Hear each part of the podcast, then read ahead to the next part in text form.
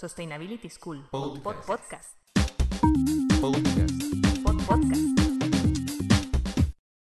La evolución de la conciencia. El ritmo de vida actual opera a una velocidad vertiginosa, a un ritmo como mínimo agotador. El estrés parece formar parte de nuestra esencia.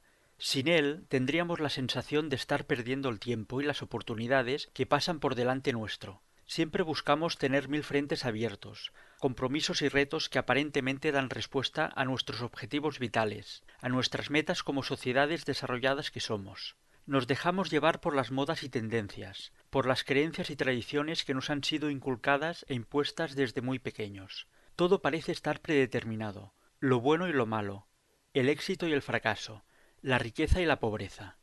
¿Tenemos realmente el control de nuestras vidas? ¿Actuamos libremente o bien somos unos meros títeres que nos movemos al son del sistema que nos envuelve? Y lo más importante, ¿somos realmente conscientes de todo ello o bien no nos planteamos la evolución como seres humanos más allá de lo que marquen los cánones? Para intentar dar respuesta a estas preguntas, empezaremos indagando en los conceptos de evolución y conciencia. La evolución puede ser entendida como la habilidad de un ente para responder a la complejidad de las condiciones de vida desde el Big Bang hasta nuestros días, desde la energía inicial pionera de todo lo que somos hasta la especie humana de la que formamos parte, cualquier proceso evolutivo ha estado siempre caracterizado por tres etapas claramente diferenciadas. En una primera etapa, los entes aprenden a ser viables e independientes en sus entornos de vida. En una segunda etapa, y a medida que las condiciones de vida se vuelven más complejas, los entes independientes se unen para crear estructuras agrupadas. Finalmente, en una tercera etapa, aparecen estructuras de grupos independientes que cooperan entre sí para formar entes de orden superior. Hay miles de ejemplos de ello. Cuando los átomos se vuelven viables e independientes, se unen con otros átomos para formar moléculas, las cuales a su vez cooperan con otras moléculas para formar células. Estas células, una vez devenidas viables e independientes, se unen con otras células para formar organismos, los cuales a su vez cooperan con otros organismos para crear entes de orden superior, como sería el caso, entre otros, de los seres humanos. Parece pues evidente que, para evolucionar como especie, debemos en primer lugar ser viables e independientes, para posteriormente irnos agrupando y formando estructuras que cooperen entre ellas. Yendo todavía más lejos, lo primero de todo es tomar conciencia de ello, tomar conciencia de lo que representa la evolución y de la importancia de la misma.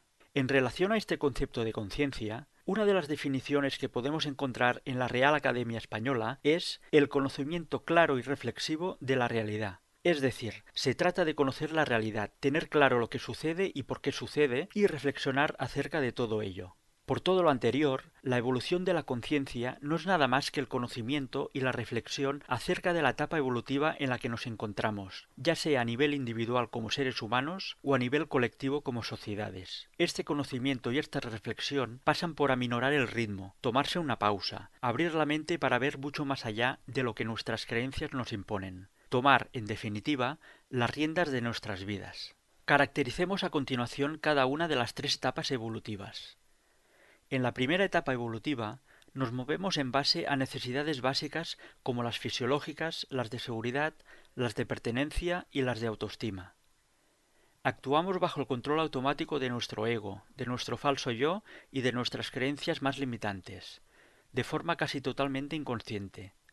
Nuestras motivaciones son la autopromoción y la conservación, con valores asociados a la seguridad, la tradición, la conformidad, el poder y el logro. Al fin y al cabo, nuestro objetivo final en esta primera etapa es la de ser viables e independientes. En la segunda etapa evolutiva, nos movemos en base a necesidades de crecimiento como las del conocimiento y la comprensión. El control automático del ego deja paso paulatinamente al control autónomo del alma, de nuestro auténtico yo, empezando a ser conscientes de todos y cada uno de nuestros actos. Nuestras motivaciones son las de apertura al cambio, con valores asociados al hedonismo, la estimulación y la autodeterminación. Al fin y al cabo, en esta etapa tenemos como objetivo entender que nuestra evolución pasa por tomar el control de la vida, cambiando nuestra forma de operar mediante uniones que devengan estructuras cada vez más complejas. Por último, en la tercera etapa evolutiva, nos movemos en base a necesidades transpersonales como las de autorrealización. Actuamos única y exclusivamente de forma autónoma y consciente, desde lo más profundo de nuestra alma. Las motivaciones que nos mueven son las de autotrascendencia, con valores asociados a la benevolencia y el universalismo.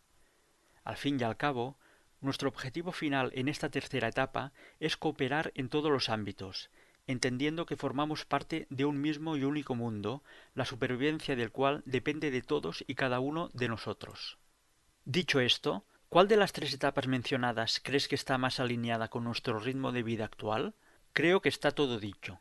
Quizá lo que nos falta es evolucionar como especie humana, empezar a tomar conciencia de lo que somos, de lo que hacemos, de la vida en el planeta Tierra en general. Quizá debemos dejar de centrarnos tanto en la eficiencia, la competencia, el mantenimiento, la autoprotección, el bienestar exterior, la separación, el miedo y la desconfianza, para centrarnos más en la resiliencia, la colaboración, el cambio, la autoexpansión, la felicidad interior, la integración, la libertad y la confianza.